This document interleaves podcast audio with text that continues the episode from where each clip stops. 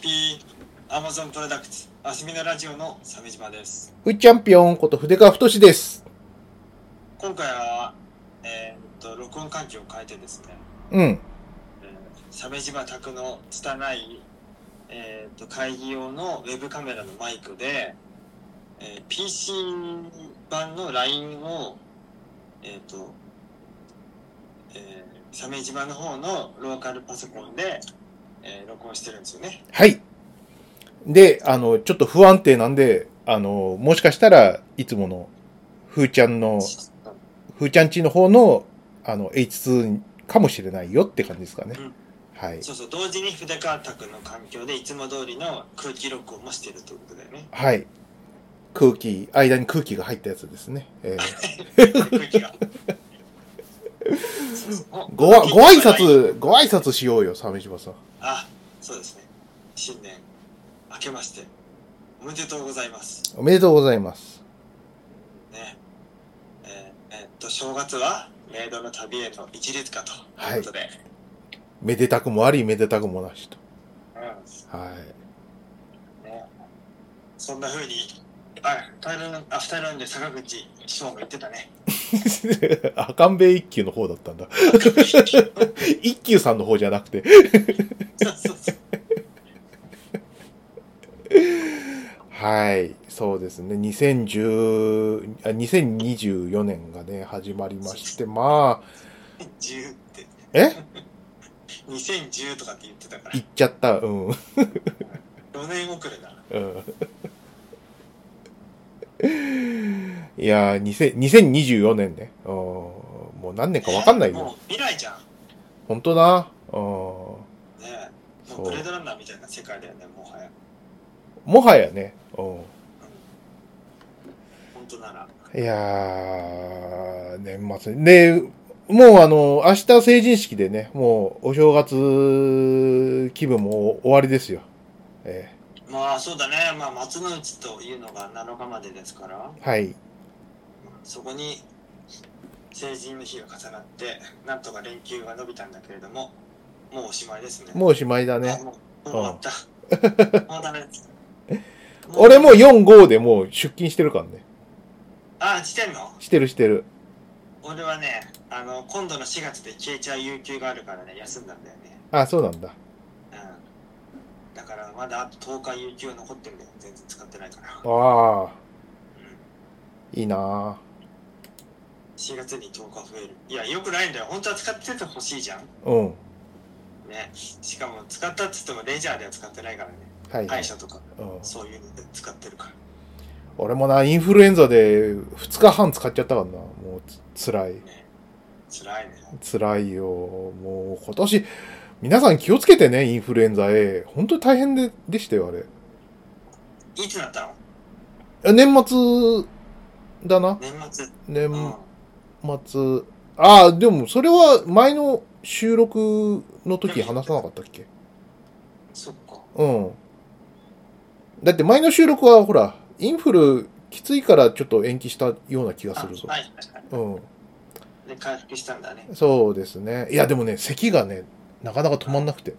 ああ咳が残っちゃった残っちゃってね苦しかったな大変い一週間強ぐらい咳残っちゃって今もちょっと咳残るぐらいかなあーよくないよな咳に残るとさもう腹筋がさめっちゃ筋肉痛になったりとかさ、うんね、人によってはさ肋骨折れたりするんだよねね咳であーあーそんな感じあのまああの年末年始にかぶんなくてよかったなぐらいの感じかな、うでさ咳止め飲もうにもさ、うんもう薬局からさ遊びでおか薬買うやつがさね始めちゃってるみたいなこともあるからさああそうですねはい恐ろしいねいやーどうどうでしたお正月はお正月は、年末年始はいうんこれ非常に季節感はないなって最近思うんだけどはい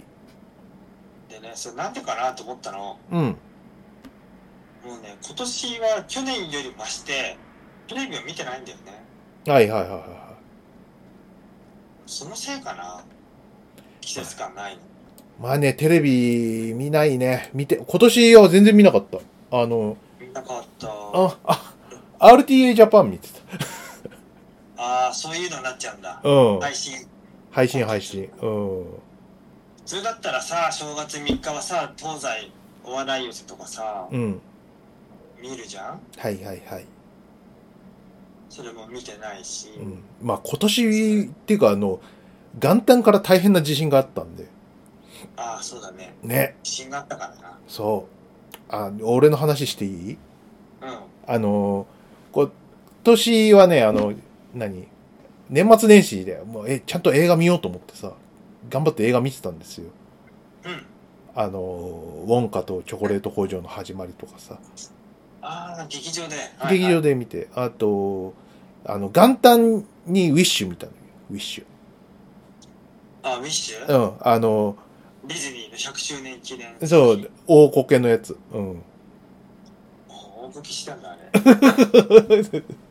大こけしたやつをさ、見、見に行ってさ、あの、まあちょっと、あの、感想とかちょっとまた省く、あの、後でなんですけど、あの、最後ね、なんか、うん。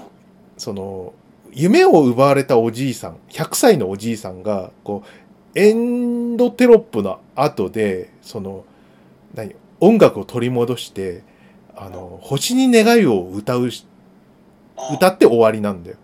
へえ。よ要はなんか、100周年でおじいさん100歳だから、まあなんか、ウォルト・ディズニー的なものをこう重ねたんでしょうね、きっとね。なるほど。うん。でさ、そ、 その、何じゃんじゃんじゃんじゃんじゃんじゃんじゃんのさうん、ところで、一番いいところで、ブーブー地震ですブーブー地震ですってね。へえ。そのタイミングでか。そう。すごいタイミングで来るなと思ってさ。あまああの、何エンドテロップ後だからさ、まあ、携帯の電源入れててもまあ、しょうがないかなって感じのた、あれなんだけどさ、それにしても、あの、余韻めちゃくちゃだなっていう。あ。本当だよね。うへんえ。 映画もね、ちょっとね、ぼん、あれでした、凡庸でしたね。あ、そう。うん、吹き替えで見たんですけどね、その、あなんか、あの、やっぱりアメリカ人は、あの、何アメリカ人ってアメリカ人だなって感じの感想を得る内容だったんですよ。あ、もしもしうん、聞こえてるよ。聞こえてアるメリカ人撮ったのアメリカ人ってアメリカ人だなっていう感じ。なんかおう、あのー要はさ、あの、ウィッシュってさ、あの、わる今回のヴィランが、あの、福山雅治なんですけど、あ、福山雅治がヴィランなんだ。そう、福山雅治は、なんかすごい魔法使いで、そうだよねあの、何あの、自分がね、こう、戦争で、こう、家族を殺されたから、自分はそんな世界にしささせないと。で、国を作るわけ。うん。で、あの、その国は、こう、年に一回、こう、国民の夢をですね、あの、叶えてあげる。その代わりに、こう、国民の夢を、その、自分のところによこせと言うと。そう。で、そういう国なわけですよ。で、見た目、こう、平穏で、あの、平、何秩序が保たれてる、みたいな、そういう国なんだけど、その、福山雅治が、こう、暴君になって、で、それをこう、革命で倒そうなんつって。革命で、自由って感じの、あれなんだけどさ。別に、その、なんか秩序が保たれてて平和だったら、革命する必要って本当はなく、ないんだけどね。そうだね。うん。だけどさ、こう、夢をこう、その、何、奪って、こう、自由を、こう、束縛する、イコール悪なんだよね、アメ、アメリカ人って。まあね、うん自由平等だからね。自由平等だからさ、でもさあ、その、秩序が破壊された後の恐ろしさとかをさ、そのうん、想定してる国の、それでこう、何その、圧政を甘んじて受けてるみたいな国のことはあんま考えてないんだな、とかは思ったね。要は、その中国だったり、ロシアとかっていうのはさ、あの、一応、あん、何あの、秩序が保たれてることを条件に、うんその、共産党支配とか、その、プーチンを許してたりとかするわけじゃないはいはい。うん。あれじゃなかったらもっとひどくなるって思ってるわけですよ。うん。うん。もっと混沌としてひどい世の中になるから、こっちの方がマシっていう判断で、こう、許容してるんだろうけど、それを多分理解してないんだなって、ウィッシュ見て思いましたね。まあ、そうなんだな。。ねえ。いや、もちろんその独裁は長期的に見て本当に害悪なんですけど、うん。あの、短期的な見方でさ、見たらさ、別にこの国民たちが、その、何革命を起こす必要は全くないなって見ながら思ってたんだよね。うん、だから、そういうのはちょっと面白かったね。革命いらないじゃん。っうん。うん、て思って見てたんだ。そう。だって、その、何福福山雅治国はさ、別に悪い国じゃないんで、全然。犯罪がはびこってるとかさ、その、なんか、あのー何税が苦しいとかそういうのじゃなくて、別になんか、夢が叶わないぐらいのもんなんだうん。よ。うん。あるあるって感じじゃないそんなの、ねいいじゃん。そんな、そんな、みんなそうだよね誰でも彼でもね、夢が叶っちゃったら、それは大変だよね。そりゃそうですよ。夢叶わない人の方が多いんですから。多いですよ。ええだったら年一で夢叶える、確実に夢叶える、その、福山雅治の方が前世と言えなくもないかもしれないじゃ平等だな。ん。ねえ。なんかね、そん、そんな感じの映画でしたよ。うんじゃあもう全く、その、革命側のイデオロギーに共感できず、こう、物語が進んでも進んでも、いや、でもいらなくねと思いながら。いや、なそうそうそうそう、なんか、すごい頭にクエスチョンを、が出ながらね、見てたかな。うんえー、ミッシュそんななのうん、ね、でも、あの、悪かないよ、もちろん。なんか、うん。あの、ね眠らずに見たんで、多分、退屈はしなかったんだけど、眠らずに見た。そう、ねでもなんかね、ギャグも少なかったしね。全体的にやっぱ低調な感じはしましたね、なんか。 100周年なのにね。なんかね、あの、いろいろこう制約があったんじゃないやっぱりこう、正しい、正しさを、こう、なんか、うん。押し付けられてる感じはしましたね。うん。ミッシュ。ねえ。まあ、でそ、そんな感じ。あの、ちょうどあの地震の時に私は映画見てたって話ですね。あ地震の時ね。ねえ。ビビるよな、あんなのな。もう俺はショッピングモールの中にいたんだけどさ、周り中の携帯が鳴り出してさ、うん。うん。うわ、やばいやばいやばいって死んじゃう死んじゃうと思ったらうさ、ん。ね、能登半島だったんで、そういうこう危機的なうんことでね、幸いにも我々はならなかったけれども。ね。うん。でもあ、でもね、あの、うち、うちの奥さんがね、帰りの電車に乗ってて、ちょっと足止め食らいましたよ。あ、どこでそれは。だから上越新幹線、止まっちゃったんじゃないですか。えー、うん。え、何時間ぐらい ?8 時間ぐらいいや、あのー運よくね、ちょっと、その、途中で降りられたんで、あのーえーそっから、あの、自力で、なんかあの、乗り継いで帰ってきたけど、多分その後の便とかだったら、ちょっと、なんか、ホテルで一泊するとかいうレベルだったかもしれない。はいはいはい。うあんでも、被災地の、こう、から若干離れていたんだ。ああ、そうそうそうそう。別に被災地から帰ってきたわけじゃないんだけど、あの、地震がね、新幹線で止まっちゃったって感じだね。なるほどね。ああ、いや、大変だね、本当に。それで、翌日にはさ、あの、飛行機の事故じゃん。すげえ、すげえスタートだよあれ、何がさこう辛いってさ被災地に向かうさ飛行機だったっていうねね。本当に。ね残念だよねえ。やっぱり管制官って忙しいんだねいやー恐ろしい。ああいう、こう、なんか、インシデントは、完全には取り除けないとか書いてあったからな。今後もやっぱりああいうの起こるんでしょう、きっと。ああねやっぱり飛行機ってさやっぱコックピットから目視できる範囲ってすごい狭いんだねね。わかんないんだろうなきっとなそらそ、そらそうだよな。うんあの巨体にあの視界だもんな。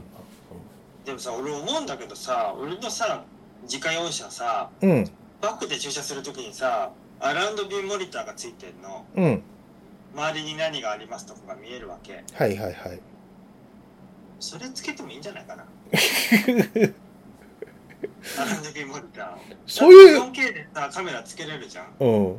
解像度もさハイレー風がさ 4K モニターつけたらさ目視でそのフロントのねランディングギアのあたりにカメラがあればさいいんじゃないかなそういうのはあるんじゃないうん。あるんじゃないのそういうのは。いやないよないよないのだってモニター置く場所ないしそうか。あそれが問題なんだうん。いやでもその代わりにコックピットの窓をモニターにしちゃえばいいのかうん。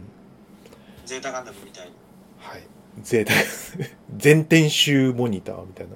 そうそうそうそういやでもそれが実装されるし可能性はあありえなくもないよねだってさテスラの車とかさうん。ねバックミラーないじゃんバックミラーないっていうか全部こうカメラ映像だったりするじゃんはい。サイドミラーとかうん。それ飛行機に適用してもいいよねだって飛行機こそさ周りをさ目視できるような仕組みがあってもいいもんね、ね。うんなるほど今。回はそれができたらさカメラによる目視があれば回避できたよねおそらく、うん。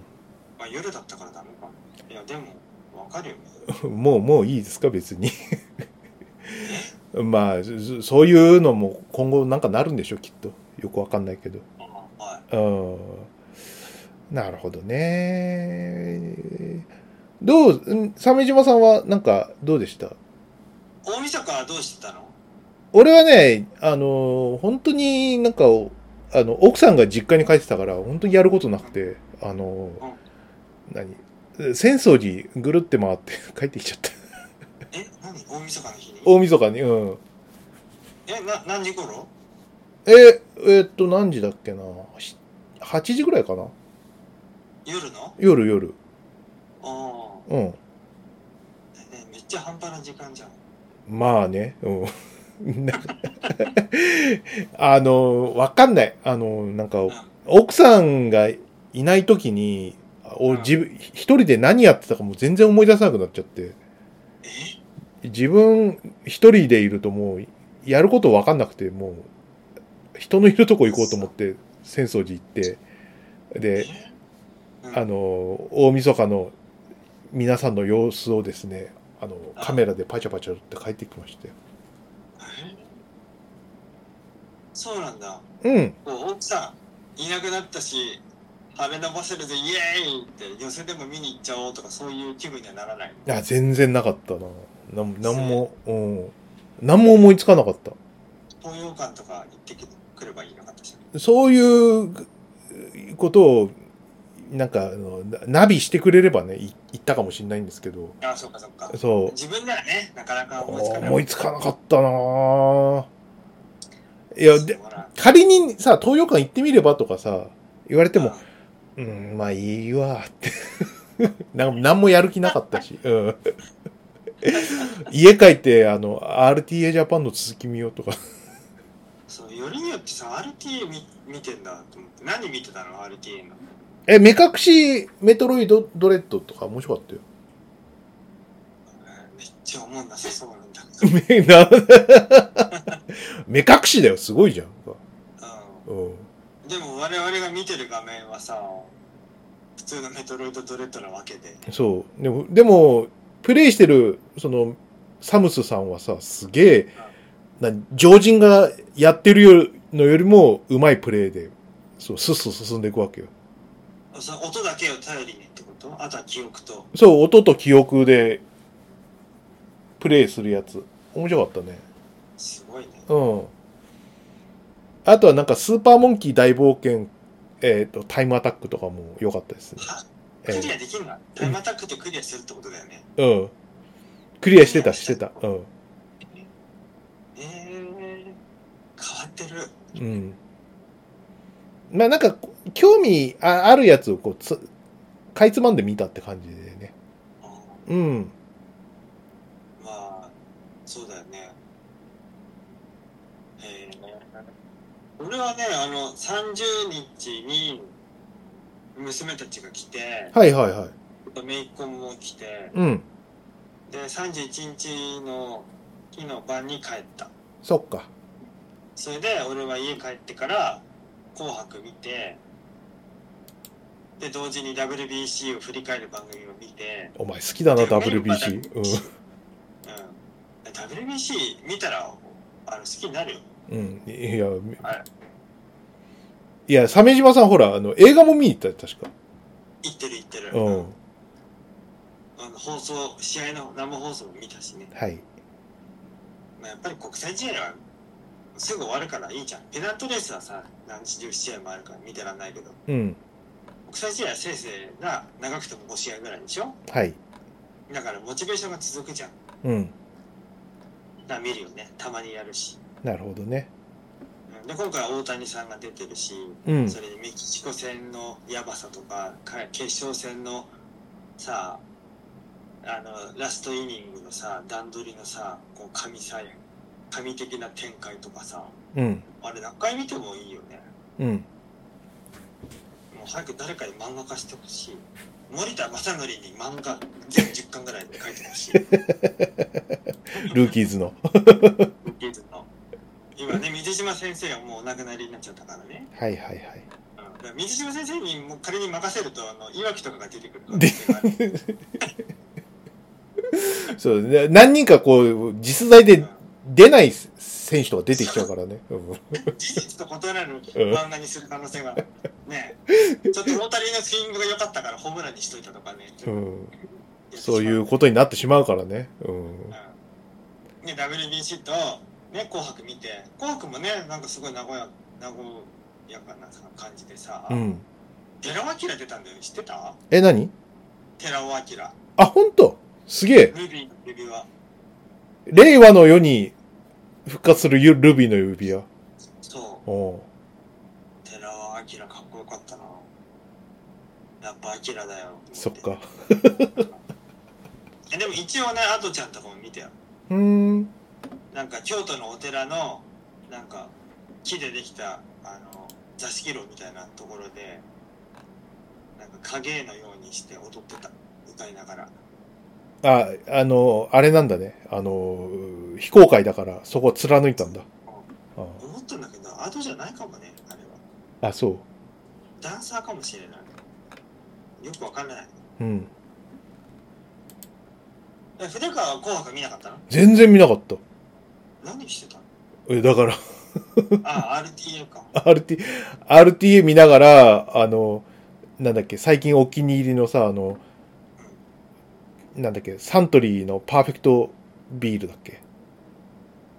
糖質ゼロの、糖質ゼロのビールがあるんだよ。それれ、み、飲んで寝て、みたいな感じで繰り返してた。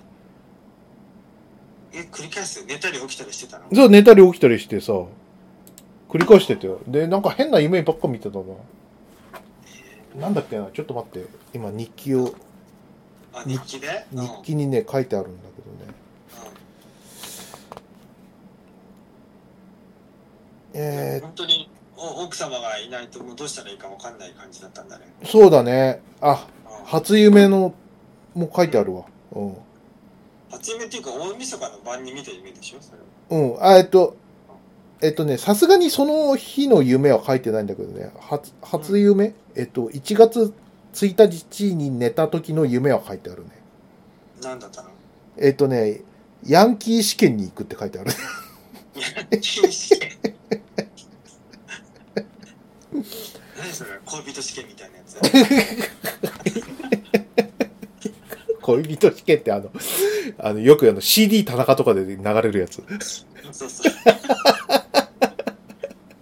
あれあそこでしか聞いたことないんだけど、恋人試験いはる。のに、うんわざと間違えるうんやつね。はい。 あもう、ディティールまでまだ覚えてる。あの、などどんな試験するわけえ、あのね、試験内容は覚えてないんだけど、あの、なんかね、えーっと、お寺の、なんか畳敷きみたいな広いところに、あの、いっぱい敷布団が敷いてあって、そこにみんな寝そべって、なんか、あの、なんか試験やってた。え、布団に寝そべって試験するの試験してて、で、あ、なんか、すげえ簡単な試験だから、あの、いいや、ちょっと寝ちゃおうっつって寝ちゃったんだよ、俺は。あ、敷いてるから。で、起きて、じゃあそろそろ答案埋めようかなと思って、答案見ようとしたら、俺のとこだけ答案用紙がなくて、うん、やばいじゃん。そう、あと残り10分なのに、答案用紙ありませんっていうの恥ずかしいな、恥ずかしいなって思いながら、あの、係の人に、答案、僕の答案用紙ありませんって言ったら、すごいびっくりした顔をされて、そこで恥ずかしくなって起きるっていう。今まで何してた寝てましたっていう。いいじゃん、別にヤンキー試験なんだから。っていうね。すいませえん。参加者みんなヤンキーの格好してるのわかんない。だ、ね、もうあの、布団の中にみんな入ってるるから、あヤンキーかどうかもわかんなかった。うん、そう。夢見るんだね、ヒデバーさん。夢見ますよ。えほとんど夢見ないんだよな。でも、初夢のね、断片的な夢っぽい場面を覚えてて、えうん。俺は風呂から上がって、姿見の前に立つわけ。はいはいはい。で、そしたら、大胸筋がムッキムキになってんの。え腕立て伏せの効果が今ここに出たって時間差でできなくなったっつってんのに、腕立てが。うん。そう肩を言わせほどにあの猛特訓した成果が今この半年遅れで出てきたのって思ってうん。そこまででしたね、そっか。うそんな悲しい願望が。ん、悲しい願望がうん。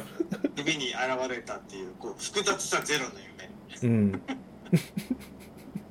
えーってもし怪我しなかったらこんな風になってたのかもなって夢の中で思ったんだよな、はい。辛い。辛い辛いね。う夜だからうまくいかないん。ねウィッシュウィッシュしたいよウィッシュ 福山雅治に大胸筋ムッチムチにしてくださいムチムチにする夢叶えてくださいよってこれは悪い夢だっつって。お前の夢は叶えさせないって。 え全身とは言わないんだえよ。ー、だよ。胸筋でいいんだよ。 おっぱいだけでいいんだよって。ダメだ。国を危うくするっつって。嘘。俺の大胸筋が。そう、ウィッシュのその福山雅治は、あの、国を危うくするような夢は叶えさせないんだよ。マジで。そうあそういうのあるんだ、ルールが。ルールがあるんだよ。でもそれは割と真っ当じゃん。まっとうだね。統治者としてさ。だって困るじゃん。なんかすげえ武器欲しいとかさ。ねそうだよね。え。 ウルトラスーパーデラックスマンになりたいんですけど。なりたいんです。でも、俺の正義を執行して、なんか、あの、アイドルとセックスしたいんですとかダメでしょ。やばいやばい。ねダメダメダメそうそうそうそうそうそう。そういうね。えまあ、それは、ウィッシュはいいんですよ。鮫島さんのその悲しい、ね、この願望の夢はいいですね。初夢でしたね。ええで、あの、あれだよ、紅白見た後は普通に行く年来る年見て、うんそのまま生の、生さだ、うん。死の初めはさだまさしをもう終わりまで見て、どこが季節感ないんだよ、お前の。だから大晦日だけはさ、うん。さすがに意識的にやっぱ見るよ、うん。うん、これぐらい見ないともう何が何だか分かんない俺は今どこにいるのかどこ時空 どこにいるのか捉えることができなくなるからどこにいるかは分かってくれよ。 怖いよ、うなんいか。つの時代のどこにいるんだ俺はってなってだからはいはいはいはテレビを見て、いや、今2023年の大晦日だって、さだまさしが出てるうん。なんて、よしってうんそんな、さだまさしにさ、その、年末をた託しすぎちゃって大丈夫もう、さだだってそんな、不老不死じゃないんだよ。 でも俺にはさだしか、俺にはさだしか。だってさだ、さだ以外見たい番組やってなかったし、うん。しょうがないじゃん。RTA 見る方が俺もなんか虚しい気がしてさ、そっか。ちょっと見たいと思ったよ。でもさ、配信番組見て年越してさ、うん。もう季節感も減ったくれもないじゃん。嫌だなと思って。うんそっか。まあ、行く年来る年はね、見なきゃなと思ってよ。うん。でいろいろ思い出すじゃん、1年を振り返ったりとかさ、はいこはれい。まで過ごしてきた、あの、大晦日の夜っていうのはどんなものがあったかなとかさ、思い出すよ。そういうのをするわけよ。なるほどね。まあ、婚した確かに結、婚した時の年はさ、うん。娘たちが家に来て、あの、近所のお寺に金付きに行ったな。そんなことを思い出したんだ。思い出して金付きに行ったら地元の同級生とかがいて、娘のね。はい。で一緒に金ついてその娘のえ友達のお父さんたち「ええどうもどうもあのリンクしてますはいどうも」つ って微妙な挨拶をしたと。向こうも、その鮫島さんの今の状況を知っている。 知ってるかどうかわかんないけどまあででどうも娘の父ですどうもはい。いう感じで怪しいもんじゃないんであ、自分じゃないね。っていうのしたなぁと思ってそうか、そうか。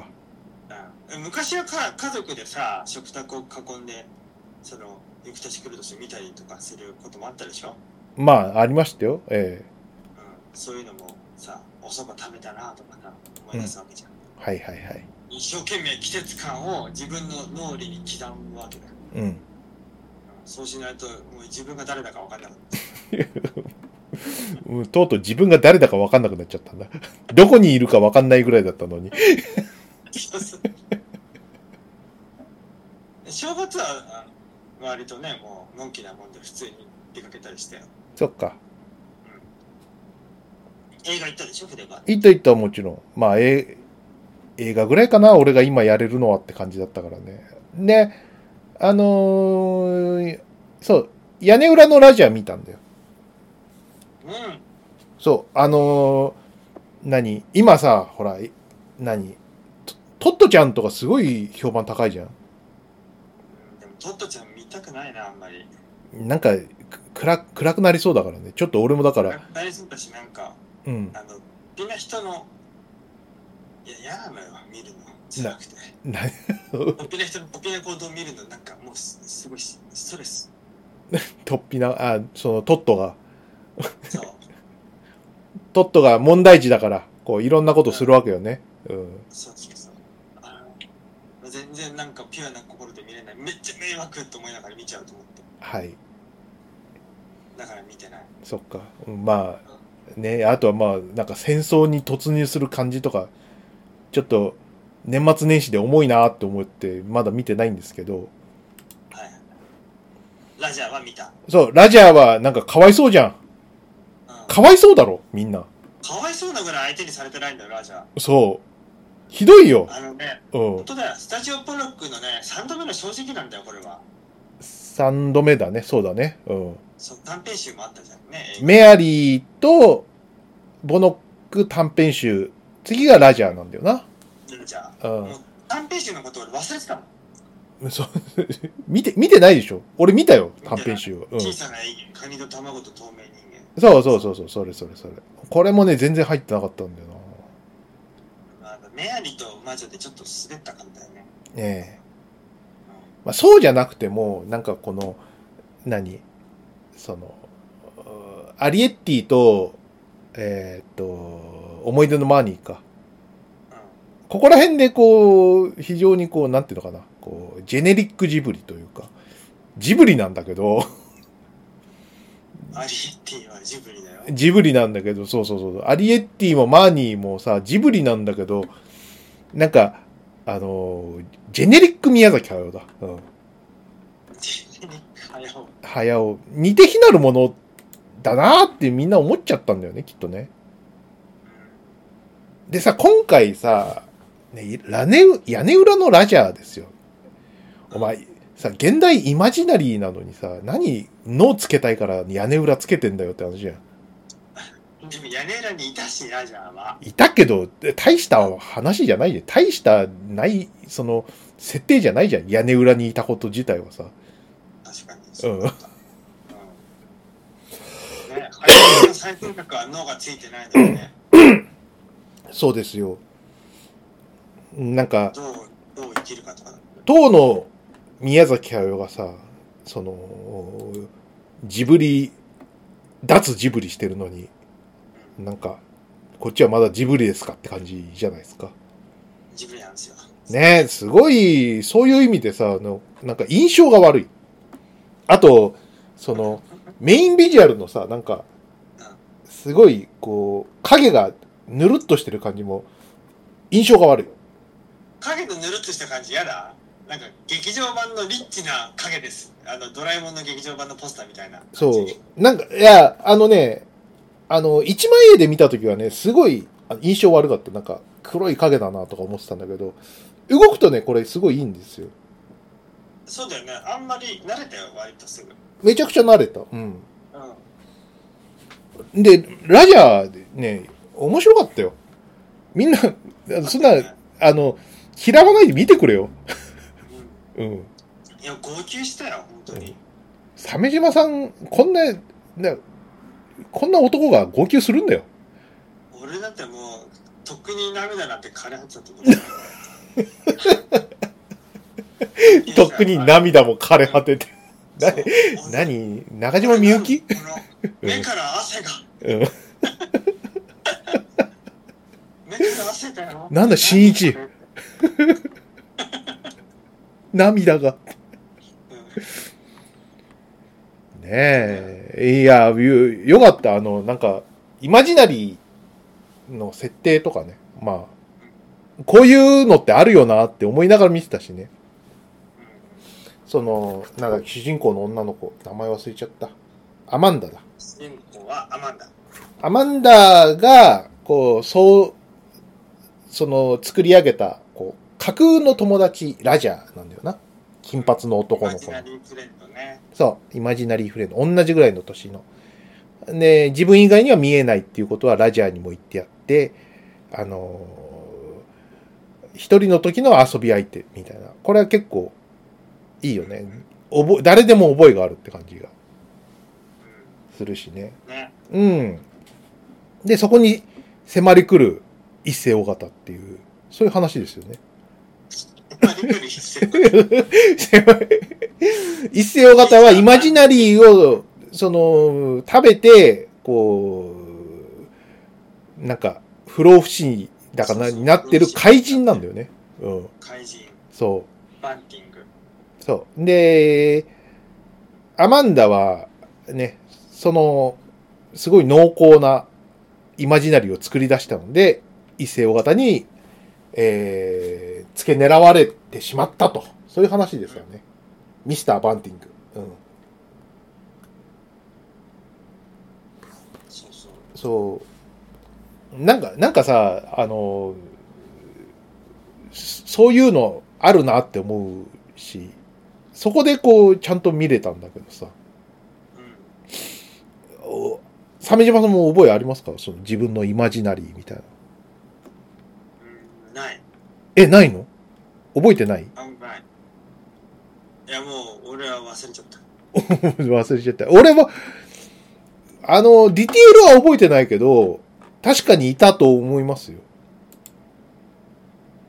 でもその冒頭の場面にあったようなうん。想像の中でこうすごいあのどっか出かけるみたいな遊びをした思い出はあるよそれは何かというと弟と布団に潜ってうん。ゼビウスごっこをしようというのがあってはい。で布団に潜って俺たちは今ゼビあのソルバルーのコックピットにいるっていう設定で、ゼビ軍と戦うっていう遊びをしてたかわいい遊びだな。うん。ドットチェンジしてた、はいフ。ァミコンだっけ、うん一応イマジナリーファミコンでイマジナリーファミコン。いた思い出した。ほら俺のイマジナリーフレンドファミコンだったわ。イマジナリーゼビウスがあったわイマジ、だ、お前の友達はソルバルーだよ。 そういや、うん、そうだね。うんイマジナリーファミコンだったん だ。ソルバルー、いつも一緒にいてくれたんだよ、イマジナリーファミコンは。レイジ君、忘れないで。プー、プー、チュチュチュン、チュチュチュン、うんプー、プー、ドウ、ドウ。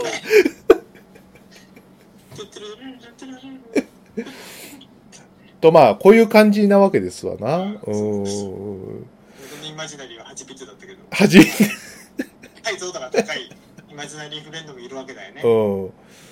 いや、なんかそういう話だからさ、なんか、別にあの、人間に限らないわけじゃん。イマジナリーたちが集まる。そうそう。そう、人間の姿をしてるとは限らないんだね。そうそうそうそうそう。カバーもいるし、うなんか、ロボットもいるし、とか。うん、ね。だから、そう、鮫島さんがあの世界観だったら、あの、ソルバルーがいるわけよ。ソルバルーがあそこの映画に出てきてるはず。いや、いいね。うんね、あん、あ、そう、なんかね、今回の、これ、舞台、設定されてないけど、なんかどっかい、ヨーロッパどこだろあれ、イギリスじゃないかうなイギリス。か。横断横断歩道の見た目、もしくはフランスっていうのも、あの乗ってる車がルノーのカングーだったから。そうか。うんなんか、現、現代劇の、あのー背景がすごい良くてね。うんね現代劇だけどなんかちょっと90年代か80年代ぐらいちょい、ちょい古なのかな前みたいな雰囲気あるよねうん。でも、でもなんかスイッチ持ってたよな。ああスイッチ持ってたわそうだ持ってた。だから現代だと思うけど。うん、現代だね2017年より後だ少なくともそう。そういうことかなんか、だからさ、あのーすごいね、最初の印象がね、あ、すげえ美術いいなと思って。うあん、あよかったねあのースタッフロール見たらさ、あの、だっけ、ライティングスクリプトっていう名前で、あの、ご近所って、あのーツイッターでもやってる人なんだけど、カタカナでご近所。うんうんこの人がね、参加しててね、あ、すげえなと思って。へこの人はね、なんか最近売り、売り出し術が有名で、あのー、呪術回戦でもね、カラースクリプターとして名前入ってて、えー、めっちゃうまいんだよ。えそれ何背景の美術を担当するそうそうそうそうそう。さ、背景監督じゃなくて、その、シーンごとのカラー、その、なんか、今回はライティングスクリプトって名前だったんだけど、うんうんうん。俺ね、この人の、なんか、スケッチとか好きで、フォローしてるんだけどね。おおうん。ご近所って方からねカタカナ。うんうんうん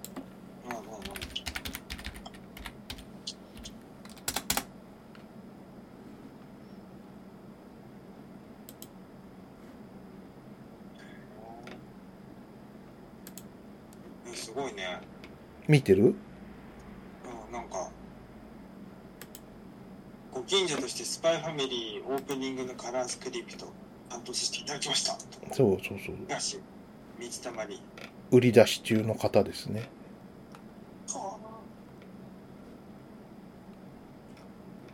なんかね、あの、背景美術はすごい、あの、かっこいいくてさ、もうんうそれだけで見れんなって感じで。で、内容も面白かったんで、内容面白かったね、うんちゃんとさ前半に世界観とさ設定はうまく説明できてたし導入も非常にねスペクタクルな場面が続いてうん。ちゃんと引き込めるような話だしね。場で面、だった しまあ、鮫島さんもその、今、こう、45にして、ね、自分のイマジナリーを思い出すという感動的なシーンに今、僕たちは立ち会ったわけなんだけども。ソルバルーが帰ってきたようん いいよな俺、なんだったっけななんかあんじゃないあのね、俺ほら兄弟いるから、あお兄ちゃんがね、あのー粘土遊びを付き合ってくれたんだよね。あああ兄がねそうそうそうそう。その粘土遊びで作ったロボットとかは、イマジナリーフレンドだったかもしんない。ずっと壊さずに残してたんだよ。あ兄がなんだって兄貴兄貴が作った、えっと、粘土あ、粘土が。のロボット。ほうほううん。えーほら、粘土って一回作ったら壊すじゃん。でもはいそいつは、あの、ずっと取っておいたから、でもずっと取っておいたっつってもそんな、何日かぐらいだと思うけどけど、それでも、残してたから結構好きだったんだろうな。でもこれってでもそんななんかイマジナリーフレンドって感じじゃないよな。やっぱファミコンかもしんないな。イマジナリーフレンドが。うん。うん。やっぱり同世代だからさ、鮫島さんと。うん。あ、ドルアーガの塔かもしれない。ギル。そう、ギルギル。な、いいですね。絶対映画化できないじゃはい。 いいんだよ、別にしなくたって。 なんかね、うん、すごいいいんですよ。ままああねでもね、これ多分、あのー、何、えーっと、この回をですね、アップするのが多分また水曜日で10日とか11日とかになると思うんですけど、あの、多分その頃には多分、1日1回ぐらいになってるような気がしますね。ん。もう、そうかもね。え僕ーが見た時すでに一日一回だったよ。そう。六本木で見たけど。かわいそう。ちょっと。そうだよ。スパイファミリーなんか、なんかよりっていうのもあれだけど。うん。うんスパイファミリーまだ当分やるんだから、うん。ね。こっち見たらいいよ。そうね。ほんとね、あのー喜びの幼女とか出てこないけどさ。うん。そういうタイミングも悪悪かったですよね。スパイファミリーが、ね、後に、こう、ね、ある状態でさ、今ちょっとこの感じで、こう、公開されるのは辛かろうなって。しかも、こうでもなんか、さクオリティ自分の漫画うん。クオリティの件に関してはさ、その今、トットちゃんの方がすごい派手に注目されてるからさ、そんなにいいのあれ。かわいそうだよ。うん。かわいそうすぎる。ね。売れてほしいよ。なんかさ、あの、ジブリを継ぐものとしてさ、うん。新さ細田守がとか言われたけど、細田守のキャラがあんま好きじゃないんだよ。うんお。たおたおたしすぎてて。うん。でも、ポヌクの絵柄はなんかまだなんか見れる気がすまあ、あの、それはまあ、ジェネリックジブリだからかもしれないですけどる。。そう。ジェネリックジブリが見たいんだよ、俺は。ジェネリック。いや、絵柄のジブリで、もう映像のこうスペクタクルを展開してほしいんだよ。うん。だってホスター守るとかなんかちょっとすぐ色恋をもう混ぜるし青春みたいな描写とかするしさはい。あとちょっと色エロとかさやってくるしうさ、ん。超うぜえんだよああいう のアニメのさ動きの面白さとかさそういうのでさ魅力出してほしい細田守って結構、あれだよね。あの、演出、その、なんかターゲット層がちょいヤンキー入ってるよね。あーそう、うんちょっとうっすらセックスの匂いがするのが超嫌だはい。あなんか犬と雪みたいなやつあったじゃんはいはいはいはい。あれもさ狼仲出しに子供そうそううん狼子供とかさ、もう、狼と仲出しした女の話じゃん。はい。 あ、もうやだ、もう否認してほしい。ちょっと。おーって。本当にそうですね。だからもうあの人じゃないんだよね。ね。あと、なんかこん、今回さ、すごい、ラジャーで気になったのがさ、あの、なんか、イマジナリーは、その、消えゆく存在だみたいなことを言ったじゃないうん。ああ、なんか、あれ、またアリエッティみたいなこと言ってると思って。あー、 仮暮らしの人は絶滅しそうだ、みたいな。そうそうそうそうそう、仮、仮暮らしの君たちは、絶滅する存在だみたいなこと言って、あの、アリエッティ泣かした、神木隆之介くんがいましたけど、あ、同じこと言ってるって。っていうことは、この企画の人の趣味なのかみたいな。滅びゆくものが好きなんだ。なんかさ、そうそうそうそう。今回監督は米林監督じゃないんですよ。あー監督はあの、なんだっけ。監督はね、え、百瀬義行。ああ、その人、その人。うんあと、プロデューサーが西村義明。そなんか、この人もかなりお話にはかかってんだよね。う。じゃあ、脚本だからね。ううん。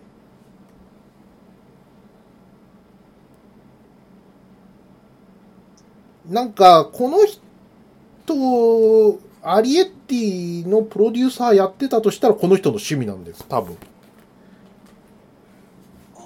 どうだろうちょっと今調べてみようかな。百瀬義行の趣味え、違う違う違う違う、あの、プロデューサーのプロデューサーの、ああ、それはあるかもね。アリエ、アリエッティ。え西村義明さんって、1977年生まれなんだって、同世代じゃん。ー、そうか。ね同世代かえ。偉い偉いな。はい。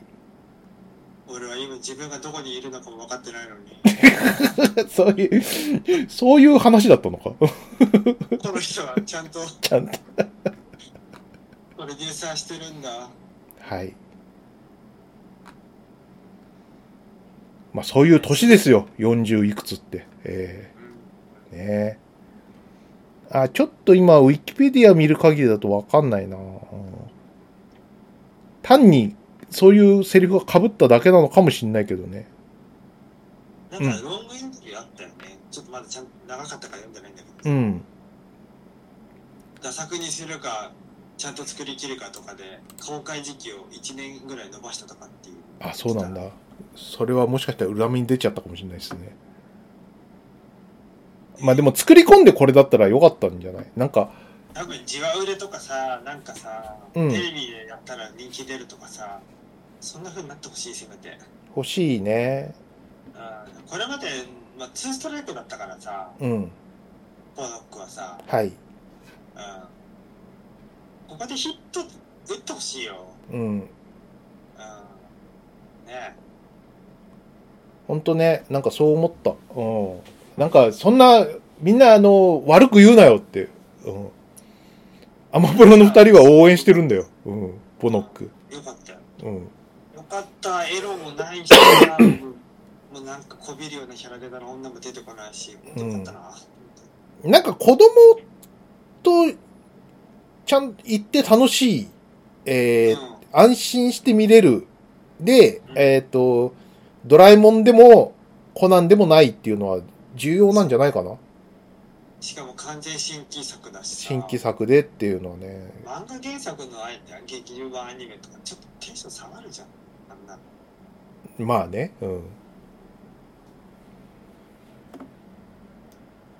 うん。そういう気がしますね。あ、でもね、ちょっと、不満言っていいなんか。うんあの、ラスラスト、クライマックスでさ、あの、お母さんもイマジナリーが見えて、そあう参加していくじゃない、えっとうん、ん何何参加していくじゃないイマジナリーのあ世界に。はいはいはいあれちょっと嫌だったんだよな。あそうなんだうん。な、イマジナリーはさ、イマジナリーフレンドはあくまで、その子供のもんであってほしいなとは思ったんだよ。錯乱してる子供を見ておろおろするお母さんでもよかったんじゃないって。うん。で、そこに、その昔のお母さんのイマジナリーフレンドの、その冷蔵庫がさ、うこう来て、なんかよくわかんないけど助かった、なんでだろう、みたいなんでもよかったんじゃないかなと思ったよ。んあちょっとどうかな最後、その、イマジナリーの、その、ラジャーとさ、冷蔵庫をさ、お母さんが抱いちゃったりとかしてたじゃない。うなんか、あ、それはちょっと嫌だな、とは思った。んあアマンダの身の上のいやアマンダの心の傷をこう理解できた瞬間を表現してるのかなとか思ったんだよな、ああ、はいまはあ、い。それはたまたま表現上こうイマジナリーが見えてるみたいなことになったけどうん。まあ描写の問題かなそこどうかね。まあ、ここら辺なんか、こ、好みかなって。ちょ、ちょっと、クライマックスがちょっと長かったような気もするんで、そこはいやいいマイナスだったけど、全体的にすごい力作だなと思ったんだけどね。力作だったよねね。うん。イマジナリーは完全に消えゆく運命なのかと思いきや別の子供のイマジナリーフレンドとして転生するっていう謎の設定もあったりとかしてねそう。そうなんだよ。だから、その、それもさ、なんか、設定として使い切ってないなとは思ったんだよね。うん転生するじゃん、こいつって思うからさ。ラジャーも一瞬ちょっとよその子のイマジナリーになっちゃうなりかけてたでしょあの、バレエやってる子のさ。そうそううそう、ん。女の子になっちゃったからね。うんうん。なんか、それもさ、含めたらさ、なんか、結構、なんか、最後の展開とか変わってくるんじゃないかなとか思ったんだよね。うん。なんか途中でほら、あの、なんだっけ、えーっと、名前が出てこないんだよなエミリか。うんあの、何、お世話してくれた女のあ子。うん。なんかリーさね中里さんのエミリーとか、うんなんか、じ実は、なんか、冷蔵庫が、の転生後だったとかさ。そういうふうな、あれだったら、ちょっとなんか、いろいろ繋がってくるとか、あったりとかするんじゃないかなとか思ったんだよね。あうん。あのミスター・バンニングがこう想像力の力でさすとんでもない攻撃方法を見せるじゃんはい。ちょっとえこれ想像力バトル始まるみたいな 想像力バトル。そうそうそうイマジナリーとイマジナリーのぶつかり合いだっつってうん。いう展開でも面白そうだな、まねあ。ないないけどねそんなことはうん。いや、そんな感じでね、あの、もう、多分、これアップする頃にはやって、見るのは超難しい映画になってると思いますけど、ね、見てほしいですね。なんか結構ない泣ける場面あったよな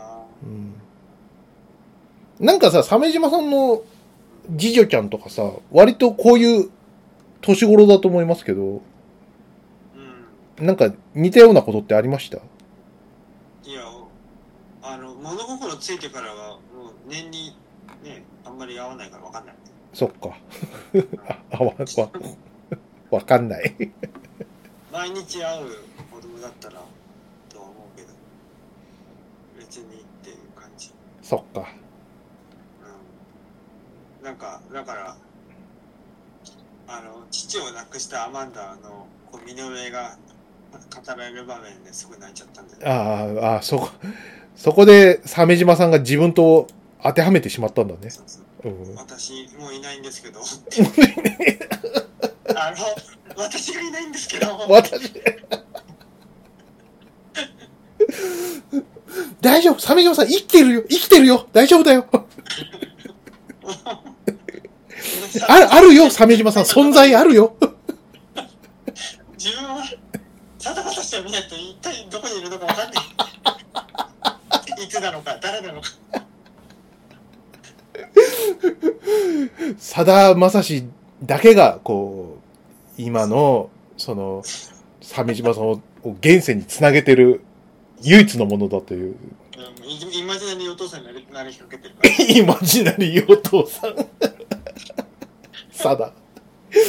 さだ死なないで。 「ああお父さんじゃないおじさん」とか言われちゃうかもしれないしうん「えーいつも物買ってくれる人」とか「うんえーもうそんな話のつながりはいいんですよ。 まあ名作だったから本当見てほしいな。ね。うん。あと、ボノッポクスタがん、ーのさ、頑張れですよ。ポスター可愛いじゃん、ラジャーのさ、なんか星をかけてるやつ。はい。見てあの笑顔。本ね、当に可愛い、ラジャー。あんな明るい笑顔でさ、うん。こう、キラキラの上をさ、かけてるさ、猫とラジャーさ、ええ何これ、もう見てみたいってなるじゃん。鮫島さん、あの、見終わった前と後で、この、ポスターの、あの、印象が全く変わってるってことですね。うんうんうん。うん、あ、そう、もう前からいいなとは思ってて、ある程度は、うっすらとはね。あ、そうなんだ。うん。うん、より良くなった。うん。そっか。あのラジャーがさ追っかけてるさ星がさ、うん。ねアマンダのこうラジャーが開けちゃいけない箱なんだよねあれなんでなんだろあ、そう。ううんラジャーへこんな箱を開けてはならないアマンダよりって書いてあるよポスターにはうーん。あ、そうなんだ。うんなんかストーリー的にすごい意味がありそうなんだよな星を追っかけてにニッコニコなラジャーね何。かこの、うん。話の冒頭とこう終わりがつながるようなこう演出の可能性があるんだけどなんかちゃんとわかんないんだよねなるほどね。だからその辺の演出的にもめっちゃ伏線というかなんていうかすごいあの計算されている気配があるよねうん。あー誰か解説してくんないかな自分で考えてめんどくさいめんどくさい。はい。さあ、じゃあ、鮫島さんなんか、えっ、と、どうですかね、ベストバイ的な話があるということああベですが、ストバイ伊集院さんやってるじゃない今ね、ないくつだっけめちゃくちゃあるんだよね、あれ。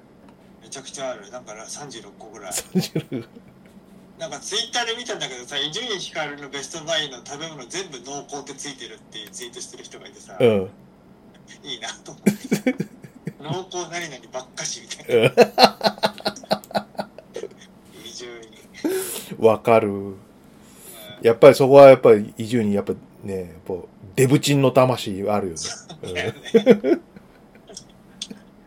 濃厚でうまいが合言葉なんだね。なあ俺のね、今年のベストバイは、うん。うん。えーと3つぐらいあって、はい。 1つは、えっ、と、なんていうのなんていうのこの人。アームレストね。うん。ファインディーマー、アームレスト、デスクトップ、リストレスト、肘置き。これ何かっていうと、デスクにクランプで取り付けて、うん。で肘を乗せれる、これは20センチ四方ぐらいの物体。はい。これ音聞こえますまあ聞こえるかな。うん。その閉じたり開いたりして、こう、肘の置き場所が作れる。うん。これなんで必要かっていうと、私の家は今、あの、以前ダイニングテーブルだったものを、こう PC を置いてるデスクにしてて、空気がちょっと足りなくて、うん。普通にしてると、こう手首しかテーブル乗らなくて、非常に難儀してたんだよね。あ、なるほど。これ、あ、の、何えっと、なんていうのかな。あの、肘掛けみたいなやつの延長みたいなやつですよね。そうそうそう。あの、机につけられる。そうそうそう。ね、椅子の肘置きみたいなのあるでしょ、アうーんムレスト。これを机側に取り付けましょうみたいな発想の商品。それで、こう、肘までがちゃんとこう、机の上に乗るという、うん。机っていうか、その、アームレストまでこう、フォローできてると。そういう商品なんですね。で何が偉いかっていうとそれはいらなくなったら畳んでこうあの邪魔にならないようにもできるとはい。これが偉いうん。ねというのがまだありますねこれ非常に重宝してますこれってあの、今、鮫島さん、あの、肩治療中だと思いますけど、うんうんそっちそうのなんだよ右手側にやってるってこと右手側にやってるはいはいはい使うからねうん。非常に助かってるこれがないとずっと肩を腕をさ持ち上げ続けなきゃいけないから肩が疲れちゃうんだよねはいはいはいはい。そういうのもあるわけよあ、でもこれは割と、なんか、欲しいリスナーさんとかいるかもしれないね。そうだよね案外いるんじゃないのと思うねうん。意外とこれ職なんだ、ろう自宅で使ってんだ。自宅で、職場は大丈夫。職場は大丈う夫、あのん。椅子のさリストアームレストがちょっとしっかりしてる椅子なんですよああ、なるほどね。そっか職場は職場だとアームレストかな。ちゃんとあるもんあの家のはそのダイニングテーブルについてきたあのねただの木の椅子だからな。すっげえ座りにくいうん。なるほ長ど。時間座れる感じじゃないはいこ。れもいつかどうにかしたいけどお金かかるからちょっとまだ無理なんだよねさあ、じゃあ次は何でしょう次はね今寒いじゃないはい。で暖房をあんまりつけたくないじゃんうん。部屋の中では厚着して、どうしてるかっていうと、あったかいお茶を飲むのよ。はい。うんで、お茶を沸かすのは電気沸かし器でやる。で、お茶を入れる、そのお茶を入れとくサーモスの真空断熱ティーポット。うん。これが便利でね。ほサーモス真空断熱ティーポット、ストレーナー付き 700ml。リう。これケトルじゃないんだ。ットルじゃないのかな。ティーポットって書いてあるからね、アマゾンに。じゃあ、じゃあ、ほ保温のみなんだね。沸かすとかじゃないんだ。そうそうそうそうだからお茶を入れれるしストレーナーって言って茶葉を直接入れても大丈夫な網みたいなやつあ食洗機対応なんだってあ。あ、これでも、本来は職入、れちゃダメだ職場にいいな。職場にもいいよね多分俺もそう思った、うんし職場にさウォーターサーバーがある場あ合あとかあるじゃんうん。そういうのに使えるよね何回もお茶取りに行くの大変だしさうん。ティーバッグでさマグカップにさ入れてもさお茶がめっちゃ濃くなったりするじゃんはいはいはそれを避けれるかもねこれがあればい。ね。もう一個買ってもいいかもね職場用 あ、でもこれちょっと、あ俺多分買う、か買うわ、職場用に。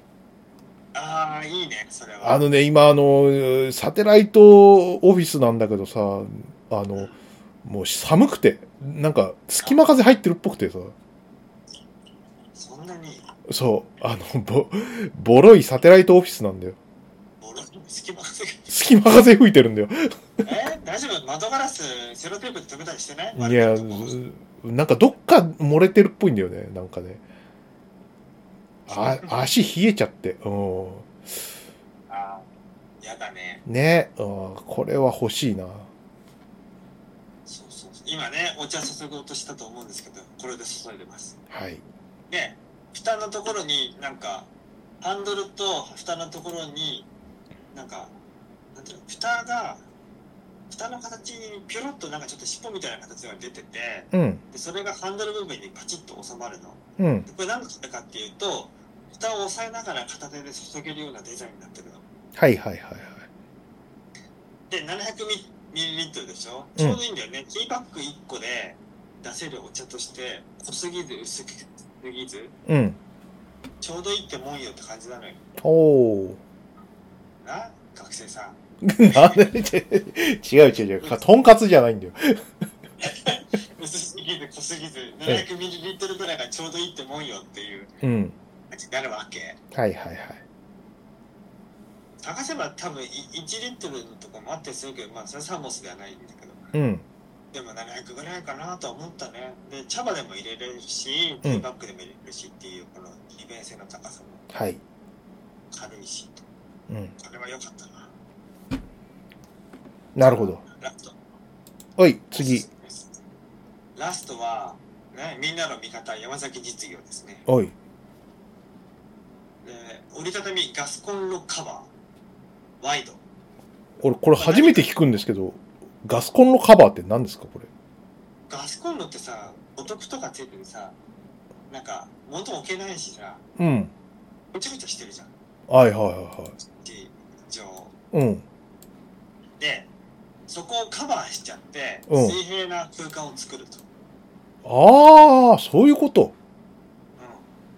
あガスの、コンロの上が作業スペースに早変わりっていうはいはいはいはいはいはい。でうちにはガスコンロ3口あるんだけどうん。もうこれでカバーしちゃってる今、うんまあ俺は料理しないんだよお前んちってガスコンロ3口なんだ。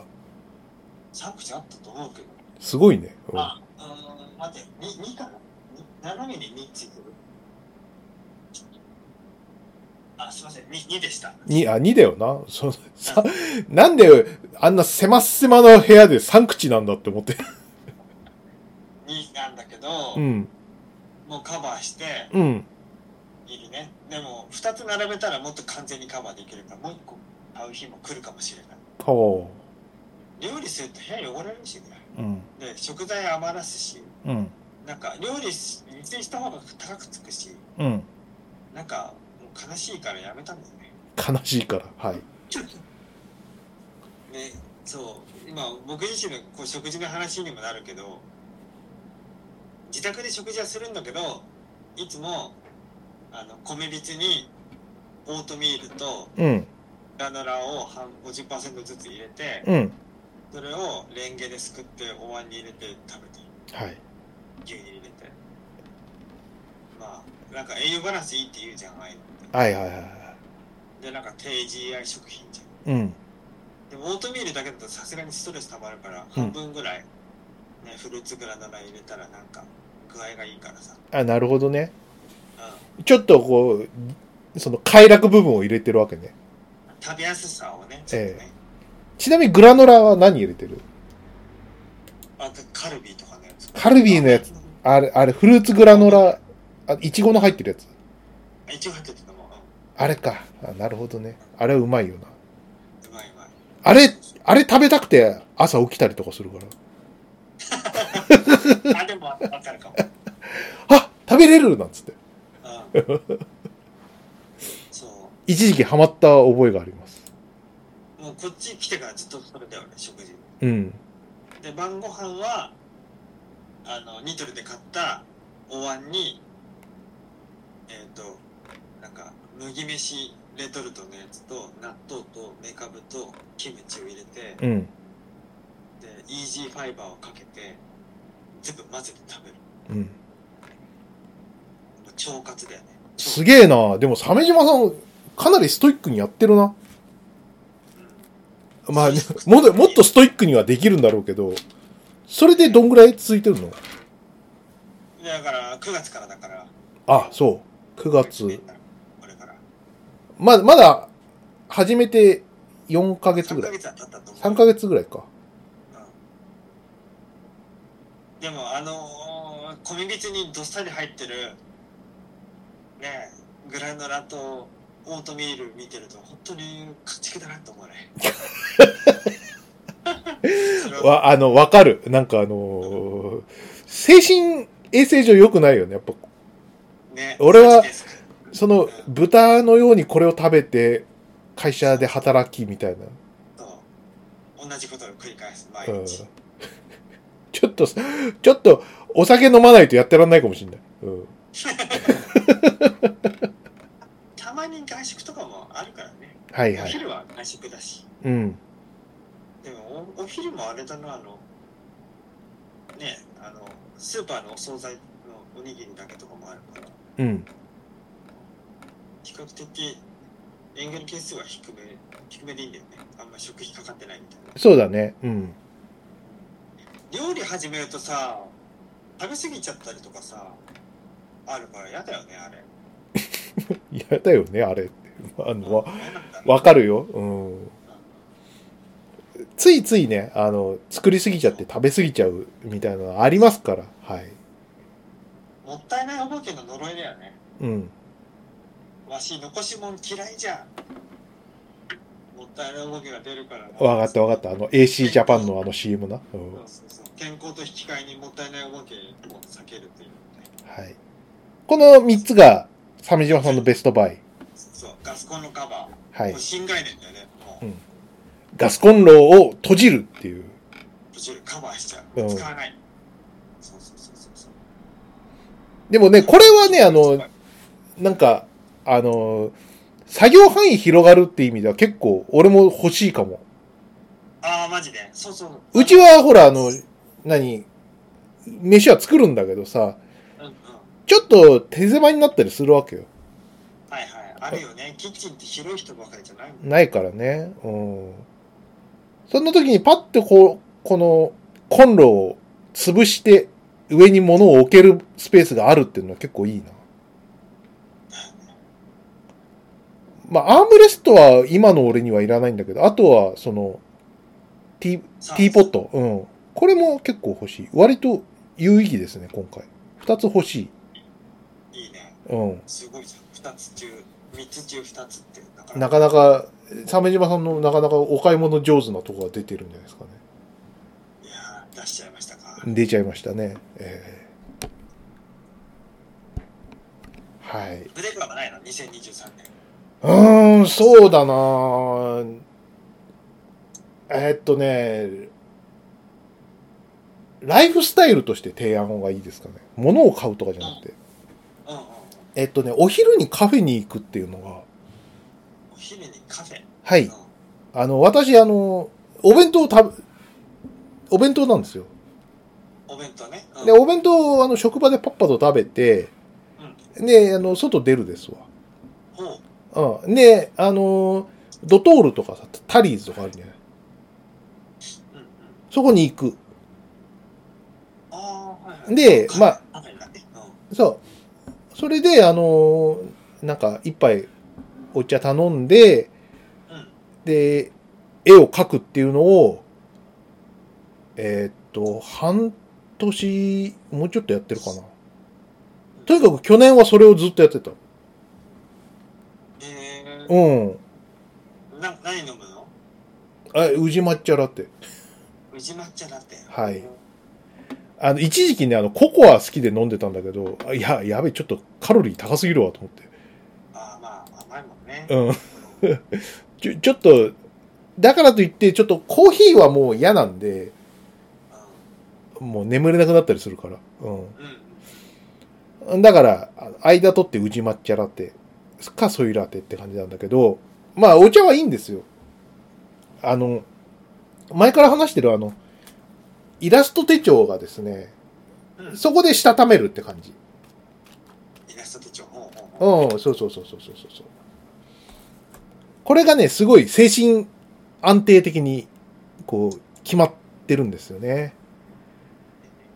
あの、午前、午前と午後の間に、こう、自分のこう、何あの、イラスト帳を埋めるみたいなことを1時間やって、職場に戻るわけ。えうん。これやると、なんかね、あ、リセットされたって感じしてね、いいんですよね。都会の真ん中で、はい。え昼にカフェに行ってイラストをしたためちゃうのしたためちゃって帰るっていう、そう、元も。あちょっと、すごいじゃん。アーバンライフ。アーバンライフ、 アーバンライフかどうかはわかんないですけど、これがね、なんか職場で、ふーちゃんやればいいんじゃねって思うんだけど、ちょっとね、ま、周りの目が気になるんだよね。まあな。はうん。それはあんまりよ、よろしくない。うん。いはいはい。おじさん、おじさん何書いてんのって感じで見られるの嫌だし。嫌だね。うん そこはね、こう、カフェがいいですね。特にあの、今、そういう理由であの、タリーズがお好み、お気に入りですそわう。ですね。うん。で、マーカー何、何色か持って、えーっ、とあ、、着彩もするの着彩もする。おお。うん。それでね、あの、絵描いてみたいな。だからね、なんか、こんなんで続けてるからね、なんか、アナログ絵がちょっとずつ上達してるのが面白いね。おやおや、いいじゃないですか。いい。俺、アナログで絵描けるっていうのにちょっと憧れがあったんで、あはいはい。あの、ふーちゃんだってね、あの、何、美術予備校で、あの、一年浪人してたんで、あの、アナログで絵を描くことはできるんですけど、それはもう20年前ぐらいにこうやめてるので、その、うん。うん。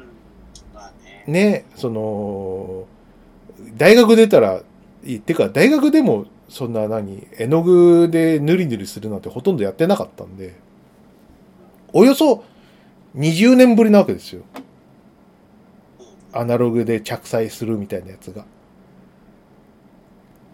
それがね、めちゃくちゃ楽しくてね、去年はそれにはまりましたね。いいんじゃないうん。ななんか。うん。えで、おかげでなんか、そのうん、あんまりこう趣味を、その、し仕事に結びつけるの良くないんだけど、ー、うん。仕事の方にもちょ、ちょっとだけフィードバックされたかな。うん。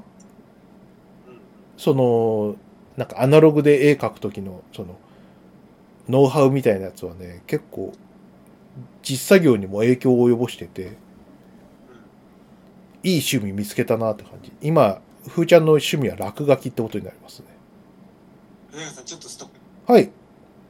なんか、止ま、一瞬止まってしまった。あ、そうなのうん。うん、うん、なんか、勝手に止まった。あら。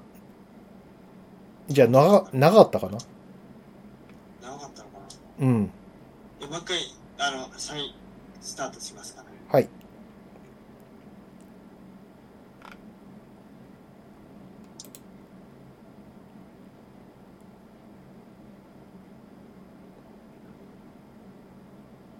一を閉じて、閉じて、でも、これまでのは取れてる。あ、そうです小かさ。くはい。うん。今、押しましたえ、まだまだまだ、今から。はい、OK 押した。ははい。い。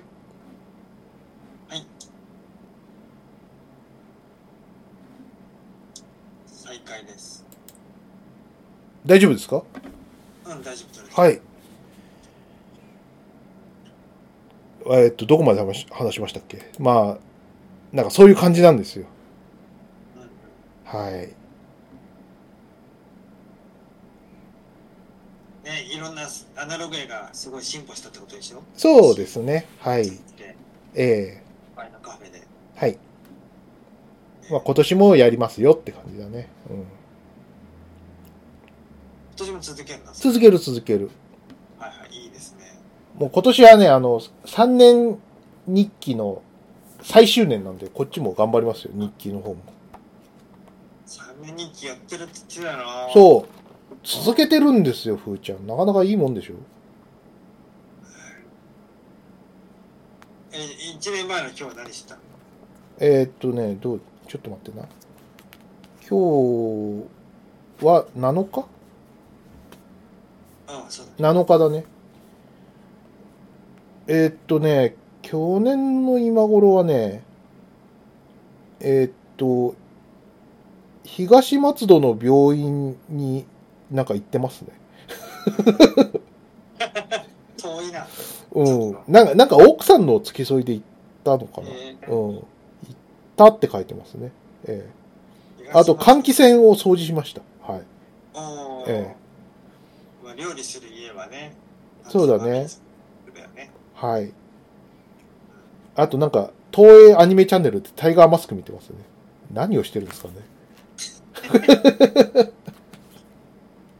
あ、でも、2年前とかの方が面白いね。なんか、うん。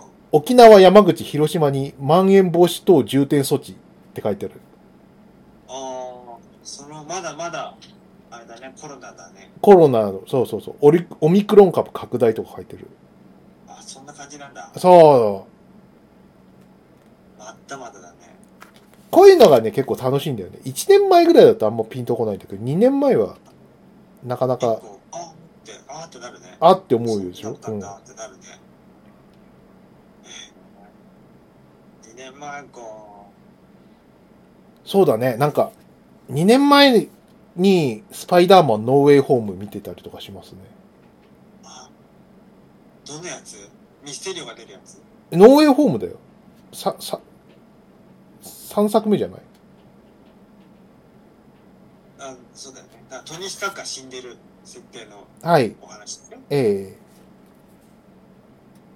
なんだっけえ なんだっけ え、ミステリオはベ、ベネチアに行く話だったよね。あれノー、ノーウェイホームって 3, 3作目じゃないあーノーウェイホーム。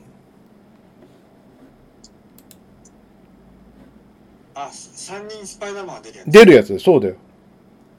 おおめっちゃいいじゃん。はい。まあ確かに鮫島さんなんか、あの、こう、時間も何もわかんなくななりつつありますね。そう俺も体半分透明かもしれない。こんな大好きな MCU がの、その前後もわかんなくなっているという。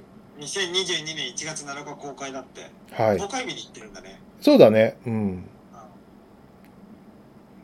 マジかいや、今回はあれですね、鮫島さんが自分がもう誰だかもうわからなくなっているという衝撃的な。分かんないちゃんとテレビ見ないと分かんない。わ本当に、衝撃的な2024年第1回のあ Amazon プロダクツ収録なんですけど、大丈夫なんですかね、僕たち。えー今、今ね、か録音環境も変えてみてますからね。そうですね。あ今、まあ、あの、確実に言えることは、あの、さだまさしさんの、こう、長寿を祈るしかないっていう。そうね、祈ってる。はい。